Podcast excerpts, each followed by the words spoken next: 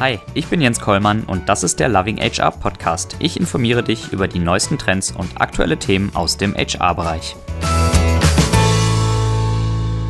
Herzlich willkommen beim Loving HR Podcast. Diese Woche mit einer kleinen Premiere.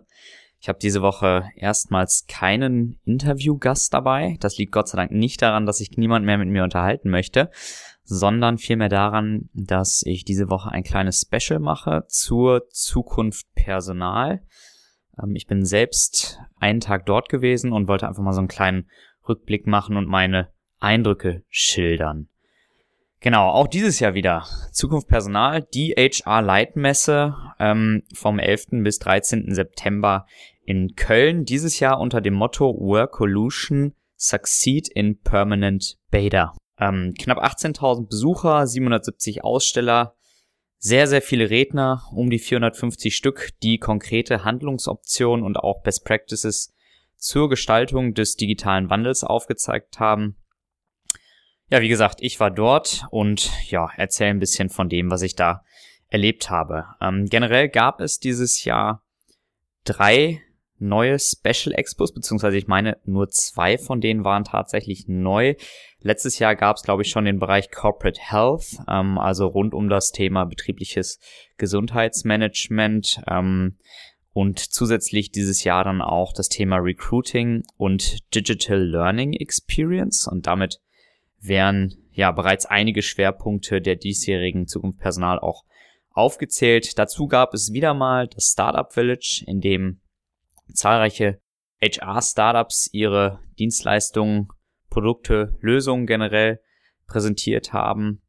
Ähm, dazu kam in diesem Jahr auch das Future of Work Village hinzu, ähm, wo Besucher die neue Arbeitswelt beziehungsweise Gestaltungsmöglichkeiten, physische Gestaltungsmöglichkeiten der neuen Arbeitswelt ja live erleben sollten. Ähm, dort war auch die Blogger Lounge äh, zu finden, wo einige der bekanntesten Blogger der HR-Szene ähm, ihre Sicht auf aktuelle Themen dargestellt haben. Und äh, ja, abgerundet wurde das Programm durch zahlreiche hochkarätige Keynotes, äh, zum Beispiel von John Stepper, ich nenne ihn mal den Vater der Working Out Loud ähm, Bewegung. Wer davon bisher noch nichts gehört hat, kann gerne mal in meinen Podcast mit der Sabine Kluge reinhören oder auch die Gedächtnisforscherin Dr. Julia Shaw. Ähm, ja, wie gesagt, ich war leider nur einen Tag vor Ort auf der Messe, nämlich am Mittwoch, traditionell der besucherstärkste Tag. Ähm, und hätte mir allein an diesem Tag gewünscht, äh, zwei oder drei Vorträge auch gerne mal gleichzeitig besuchen zu können. Das Programm war wirklich pickepacke voll. Es waren viele interessante Vorträge dabei. Ja, und im Folgenden ähm, gebe ich vielleicht einfach mal so einen kleinen Rückblick auf, auf meinen Tag oder auf die Themen, die ich für mich mitgenommen habe. Gestartet habe ich den Mittwoch mit der Podiumsdiskussion From 9 to 5 oder 24-7, die Sache mit der Arbeitszeit. Ähm, ja, schon im äh, November 2017 hatte ich den Lasse Reingans bei mir im Podcast. Ähm, der ist in den letzten Monaten, hat in den letzten Monaten regelrechte Berühmtheit erlangt, mit der Maßnahme in seiner Digitalberatung täglich nur noch von 8 bis 13 Uhr arbeiten zu lassen äh, und das bei vollem Gehalt und Urlaub. Und äh, ja, der Lasse hat diskutiert gemeinsam mit dem Jörg Klaus, Personalleiter der Emco Group. Er selbst sagte, glaube ich, klassisches mittelständisches Familienunternehmen.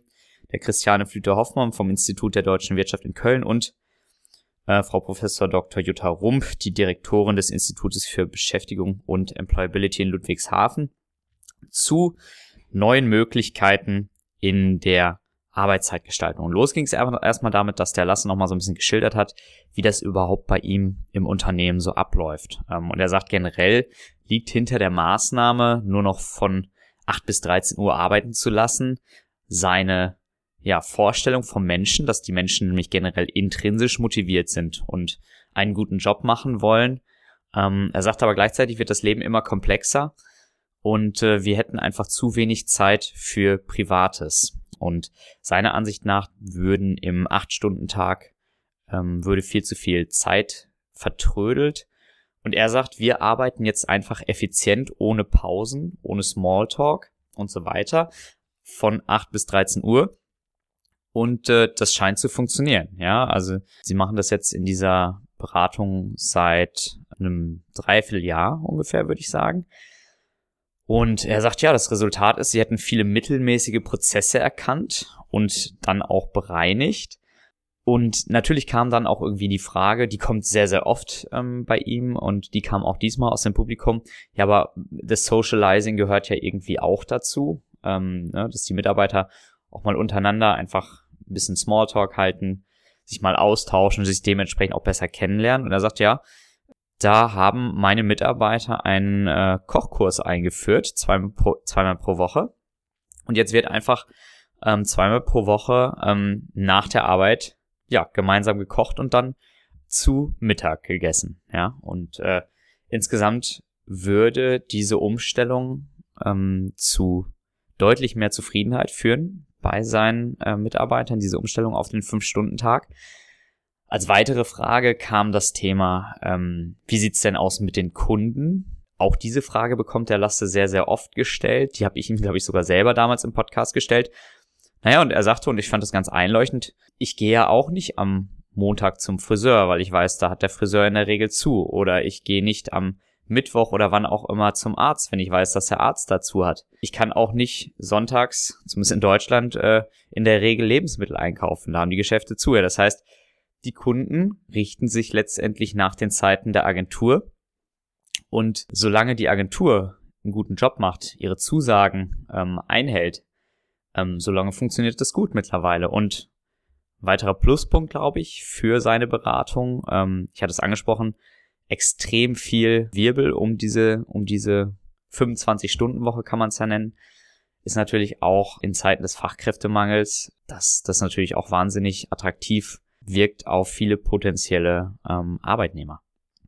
Genau, also so viel zu dem Lasse Reingans. Dann hat der Jörg Klaus ein bisschen erzählt, der Personalleiter der Emco Group, hat es gesagt, klassisches, traditionelles Familienunternehmen. Ja, und er sagte, ne, früher war Präsenz sehr wichtig, jetzt hätte man aber dort neue Arbeitszeitmodelle eingeführt. Man hätte Arbeitszeitkonten eingeführt, die bis maximal 100 Stunden aufgeladen werden können. Dazu flexible Arbeitszeiten, auch mobiles Arbeiten, generell Arbeitsverträge, die eine Stundenanzahl pro Woche zwischen 20 und 45 Stunden ermöglich, ermöglichen. Das heißt, eine relativ hohe Flexibilität ähm, ja in meinen Ohren jetzt nichts komplett Neues oder Revolutionäres, aber er sagte auch, für ein familiengeführtes Unternehmen, ähm, was auch äh, ja im produzierenden Gewerbe unterwegs ist, ist das schon eine Revolution. Ja, ähm, also mal eine ganz andere Seite als als das Beratungsthema vom Lasse Reingans. Dann äh, ja kam auch noch die Professor Dr. Jutta Rump zu Wort, die sich ja generell mit Beschäftigung, Employability beschäftigt. Und sie sagte, ja, natürlich gibt es irgendwie immer erhebliche Konflikte hinsichtlich der Arbeitszeit. Ähm, aber dieses, dieses Thema Fachkräftemangel, ja, das bedingt auf der anderen Seite auch ein, ein Umdenken bei den Unternehmen. Ja, das heißt, ähm, wenn man auch zukünftig ja seinen Bedarf an qualifizierten Mitarbeitern decken möchte, dann muss man hier sicherlich auch neue Wege gehen. Denn was wir generell beobachten ist, dass viele Mitarbeiter sehr viel souveräner mit ihrer ähm, Zeit umgehen möchten. Die Flexibilisierung von Zeit wird immer wichtiger und dementsprechend ist es auch für die Arbeitgeberattraktivität extrem wichtig, dass man hinsichtlich seiner Arbeitszeitmodelle eine gewisse Individualisierung anbietet. Das war, ähm, das war die erste Podiumsdiskussion, die ich mir angeschaut habe. Dann habe ich ähm, an einer Guided Tour teilgenommen. Also auf der Zukunft Personal wurden auch dieses Jahr wieder verschiedene Guided Tours angeboten zu bestimmten Themenfeldern. Ich habe mir ähm, jetzt zur Vorbereitung für meine Moderation des vierten Schleswig-Holsteiner Weiterbildungstages Ende September die Digital Learning Experience Guided Tour ähm, angeschaut. Und im Rahmen dieser Tour haben verschiedene Aussteller, ja in meinen Augen, mehr oder weniger innovative Konzepte des zukünftigen digitalen Lernens vorgestellt. Ähm, und ich habe ja für mich besonders so die aktuellen Trends beziehungsweise Entwicklungen in der Weiterbildung mitgenommen. Nämlich ähm, zum einen, dass ja, Präsenztrainings weiter abnehmen. Das ist jetzt erstmal nicht verwunderlich. Trotzdem sagen viele, Präsenztrainings werden niemals ganz tot sein. Ja, also es gibt auch insbesondere bestimmte persönliche Skills, ähm, die einfach mit Präsenztrainings noch am besten geschult werden können. Das heißt, das Thema wird niemals komplett vom Tisch sein, aber natürlich wird zunehmend auf Online-Trainings gesetzt, ja, und auch ähm, so ganz generell ist ja dieses Konzept von Blended Learning, also Kombination auch von Online, E-Learning, äh, Trainings und Präsenztrainings oftmals auch sehr sinnvoll, denn ich schaffe es damit zum Beispiel auch äh, im Vorfeld an ein Präsenztraining schon ähm, die Teilnehmer, die Teilnehmer dieses Präsenztrainings auf einen gleichen Wissensstand zu bringen. Ja, das heißt, ich muss nicht mit einer komplett heterogenen Lerngruppe starten, sondern ich kann tatsächlich mit einer relativ homogenen Lerngruppe starten, wenn im Vorfeld schon ähm, die Teilnehmer in ja Eigeninitiative sozusagen E-Learning genutzt haben, um alle auf den gleichen Wissensstand zu kommen. Dann, ja, oder damit einher eigentlich geht auch die Entwicklung weg von Mehrtagesangeboten hin zu kleineren, kürzeren, aber dafür häufigeren Lerneinheiten. Ähm, ich habe dort das Wort Learn Nuggets mitgenommen. Das heißt, ähm, ich nutze einfach auch natürlich mit den Möglichkeiten, mit den neuen digitalen Möglichkeiten hier und da einfach mal kurz eine halbe Stunde, um, ähm, um mich in einem bestimmten Thema nochmal kurz weiterzubilden ähm, oder vielleicht ein kurzes Sprachtraining zu machen oder was auch immer. Ja, also dieses kontinuierliche Lernen in kleineren Einheiten löst immer mehr so Mehrtagesangebote ab. Und dazu werden zunehmend neue Lernformate, wie zum Beispiel das Thema Working Out Loud oder auch Lerntandems, der Austausch in Erfahrungsgruppen angenommen, die so klassische Trainings ein Stück weit ersetzen. Genau, so viel zum Thema Digital Learning Experience. Dann war ich bei der Keynote Stage, wo der David Vitrano von Xing, ist dort VP Xing E-Recruiting, ähm, vorgestellt hat, inwiefern HR in Zeiten der Digitalisierung zum Unternehmenserfolg beitragen kann. Ja, und los ging's ähm, nach dem Motto If you can't measure it, you can't manage it, mit seinem Appell, sich im Recruiting konsequent auf die KPI Time to Hire ähm, zu fokussieren, um tatsächlich dann auch wirklich messbare Resultate im Recruiting zu erzielen. Ja, er sagt generell, der Fachkräftemangel ist spürbar.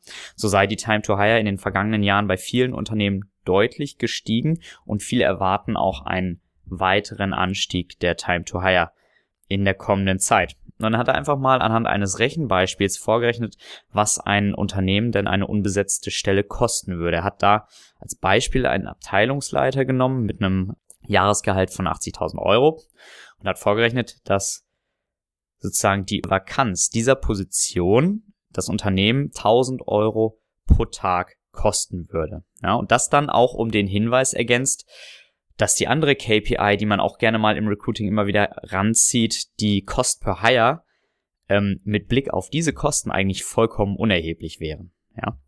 Und auf dieser Basis, ja, also zum Beispiel 1000 Euro pro Tag Kosten durch die Vakanz eines ähm, Abteilungsleiter mit 80.000 Euro Jahresgehalt, könne das Recruiting dann einen entscheidenden und auch monetär quantifizierbaren Beitrag zum Unternehmenserfolg leisten. Und das durch ja vier unterschiedliche Bausteine oder Säulen würde ich es mal nennen. Zunächst mal die Recruiting-Strategie, ja, in der dann HR vom Administrator zum, so hat erst genannt, strategischen Partner mit Weitblick würde.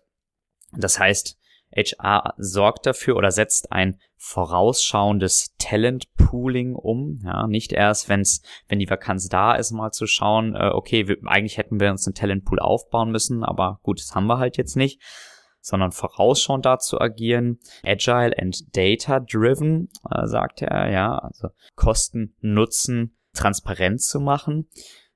Er sagte, er würde sich generell auf die Auswahl weniger, aber effizienter Recruiting-Kanäle fokussieren. Ja, also da auch zu versuchen, möglichst viel Komplexität rauszunehmen und generell natürlich äh, immer wichtiger das Thema Hiring for Potential, was aus meiner Sicht auch so ein bisschen ähm, in die Richtung geht. Hire for Attitude, not for Skills. Ja, dann das Thema Positionierung, Sourcing und Bewertung. Also ganz wichtig, auch um im Recruiting Erfolg zu haben, eine authentische Arbeitgebermarke, also gewisse Investitionen auch ins Employer Branding. Ähm, Recruiter, die zukünftig als Talent Scouts agieren, ja, dementsprechend ändert sich auch deren Rolle ein wenig. Empfehlungsprogramme werden immer wichtiger, Mitarbeiter auch als Unternehmens- oder Markenbotschafter einsetzen für diese Empfehlungsprogramme. Und dann hat er noch vom strategischen Active Recruiting, was so ein bisschen die Klammer darum bildet, ähm, gesprochen. Dann geht's um die Kandidatenauswahl. Da wieder so ein bisschen, ich glaube, ähm, der David Vitrano hatte sogar früher auch mal im Marketing gearbeitet. Das merkt man auch hier wieder so ein bisschen Conversion, optimierte Selektion nennt er es bei der Kandidatenauswahl. Also sich auch äh, möglichst auf erfolgsversprechende Kandidaten konzentrieren. Als nächstes ein Punkt, der aus meiner Sicht, ich dachte eigentlich selbstverständlich wäre, nämlich die Optimierung durch ein digitales ATS, Applicant Tracking System, also zu Deutsch Bewerbermanagementsystem. Ähm, er sagte, dass Xing weiß, dass nach wie vor circa 50 Prozent aller Unternehmen, ja, deren ATS ist letztendlich Excel. Ja, das hat mich ein bisschen gewundert. Genau, also der Einsatz eines ähm, digitalen Bewerbermanagementsystems. Dazu bei der Kandidatenauswahl auch das Thema Cultural Fit als immer wichtiger werdendes Kriterium. Das ist natürlich auch, ich sag mal, so ein zweischneidiges Schwert. Ähm, das muss man sich natürlich auch erlauben können, wirklich ähm, in Zeiten des Fachkräftemangels da dann auch noch immer darauf zu achten, dass der Kandidat auch zu 100 Prozent zum Unternehmen ähm, passt. Ich glaube tatsächlich, dass in der Praxis dann dort auch öfters mal Kompromisse eingegangen werden, was sich aber natürlich dann im Nachhinein auch rächen kann. Und dann auch die Nutzung effizienter interner Feedback-Kanäle, um einfach den Recruiting-Prozess so schnell und schlank und effektiv wie möglich zu gestalten. Und dann die vierte Säule letztendlich ähm, sehe ich nicht mehr als ähm, Thema für das Recruiting, ähm, sondern eher dann im, im weiteren ähm, Verlaufe des, des Mitarbeiterlebenszyklus das Thema Mitarbeiterentwicklung und Bindung.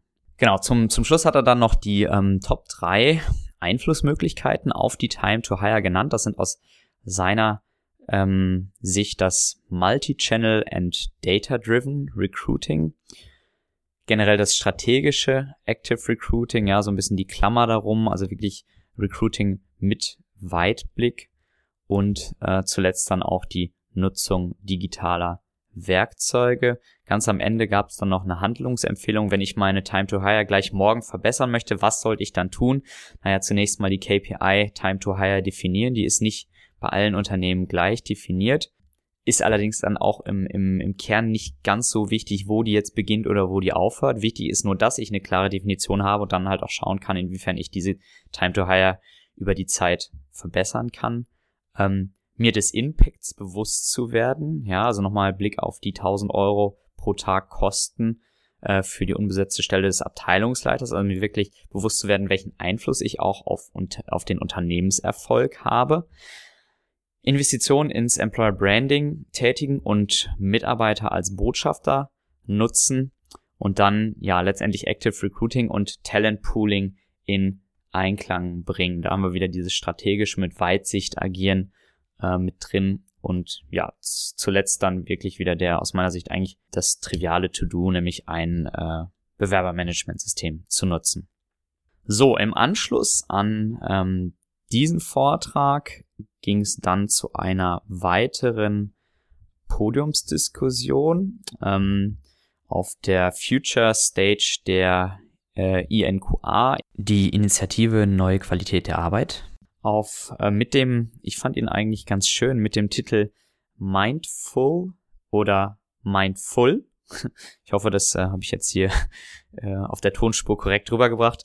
Ähm, physisch gesund in der digitalen Arbeitswelt. Ähm, da haben die Frau Dr. Nathalie Lotzmann, die ist Leiterin des globalen Gesundheitsmanagement bei SAP, Dr. Julia Schröder, Abteilungsleiterin Gesundheitsförderung beim BKK-Dachverband und André Große Jäger, Referatsleiter im Bundesministerium für Arbeit und Soziales, ähm, darüber diskutiert. Ähm, genereller Tenor war, dass es beim Thema Achtsamkeit nicht nur um ja, reaktives Training für den Einzelnen gehen darf, sondern vielmehr um die Haltung einer ganzen Organisation ginge. Ja. Ähm, auf der anderen Seite hat dann der andere große Jäger gesagt, ja, man müsse ja irgendwo anfangen und generell seien natürlich diejenigen, die sich für das Thema Achtsamkeit interessierten, schon einen großen Schritt weiter als ihre Kollegen. Ja. Aktuell ist es wohl so, dass rund ein Viertel aller Beschäftigten heutzutage an psychischen Symptomen leiden und äh, daran sieht man ganz klar auch den Bedarf eines ganzheitlichen betrieblichen Gesundheitsmanagements.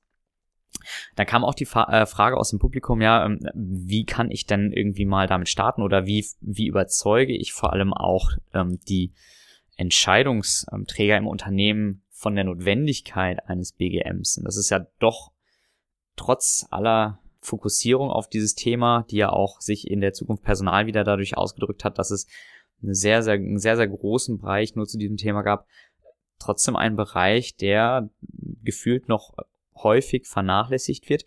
Und da hat dann ähm, ja die Frau Dr. Lotzmann gesagt, man muss natürlich auch irgendwie versuchen, den Nutzen aufzuzeigen. Ja, also tatsächlich da vielleicht auch ein bisschen mehr denken, ähm, wie so ein Geschäftsführer, wie ein Entscheidungsträger, wie man vielleicht auch aus dem Controlling, also wirklich den, den Nutzen aufzeigen, ähm, den so ein BGM bringt. Denn am Ende des Tages muss es ja eigentlich so sein, dass Unternehmen, die ein gutes BGM ähm, bei sich implementiert haben, damit am Ende besser fahren als ohne dieses BGM. Ja, das heißt äh, Themen wie Krankheitsquote, dass solche, ähm, dass sich solche Themen auch signifikant reduzieren lassen dadurch und am Ende somit die Investitionen in das BGM auch mehr als mehr als wieder rausholen. Ja, und da, da kam auch die Frage, okay, aber wie kann man denn damit starten, wenn man aktuell noch nichts hat?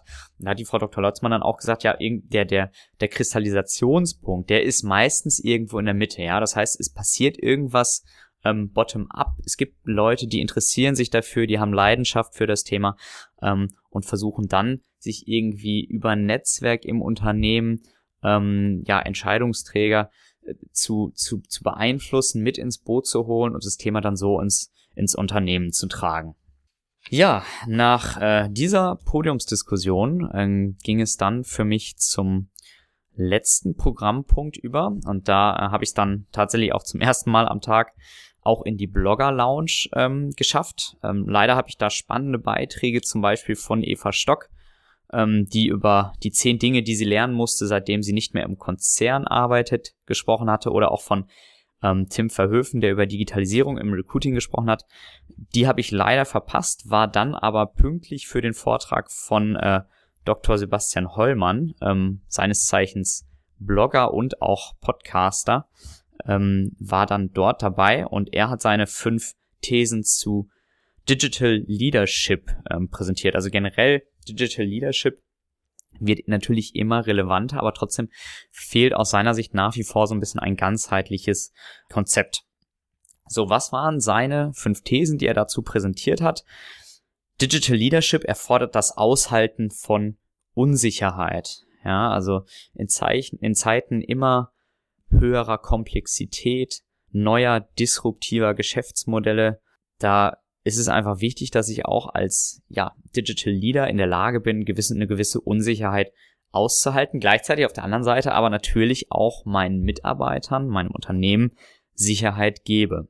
Ja, das nächste war, Digital Leadership erfordert ein partizipatives und kollaboratives Mindset. Das geht so ein bisschen in die Richtung, ähm, ja, heutzutage ist es eben nicht mehr so, dass der Chef alles weiß, ähm, und ähm, ja, letztendlich auch Chef ist, weil er am meisten Fachwissen mitbringt. Ähm, heutzutage braucht es eigentlich einen anderen, braucht es andere Führungsqualitäten und auch ja letztendlich die die Demut, ähm, sich einzugestehen, ich kann eben nicht mehr alles wissen, sondern ich bin letztendlich dafür da, um ja meine Mitarbeiter, die Experten für bestimmte Themen zu enablen, ähm, ihr Bestes zu geben auf der Arbeit. Ja. Nächste These äh, war das Thema ähm, Digital Leadership wird immer mehr zum Community Management. Das geht aus meiner Sicht auch äh, so ein bisschen in die Richtung, ja. Also Mitarbeiter, ähm, äh, Mitarbeitern ermöglichen, Netzwerke zu schaffen, zu nutzen und somit ja letztendlich den, den Output ähm, zu maximieren und auch das vorhandene Wissen im Unternehmen bestmöglich zu nutzen. Die vierte These ähm, hieß dann, Digital Leadership kann außerhalb formaler Hierarchien stattfinden. Ja, also letztendlich Wissen oder Expertise oder Kompetenz in bestimmten Feldern schlägt am Ende auch Hierarchie. Auch aus meiner Sicht auch ein, auch ein relativ einleuchtender Punkt ähm, und, und, und dort natürlich auch die, die Macht von Social Media ähm, zu nutzen. Und zuletzt, aus meiner, ja, also das war tatsächlich so die These, wo ich sage, hm, okay, da muss man einfach mal schauen, aber das hat da der Sebastian auch selber ähm, nochmal so gesagt dann. Ähm, Digital Leadership ist der Übergang zur Selbstorganisation. Ähm, ja, das lasse ich einfach mal so stehen. Schauen wir mal, ähm, was die Zukunft generell bringt. Und ja, somit bin ich auch äh, am Ende dieser Folge. Freue mich natürlich äh, wie immer über Feedback. Und demnächst geht es dann auch wieder weiter hier im Loving HR Podcast, wie gewohnt, mit einem Interviewpartner. Vielen Dank fürs Zuhören und bis bald. Das war's für diese Woche mit dem Loving HR Podcast. Wenn dir der Podcast gefallen hat, freue ich mich sehr über eine 5-Sterne-Bewertung. Ich freue mich aber auch ansonsten über Feedback, Kommentare, Fragen und Anregungen.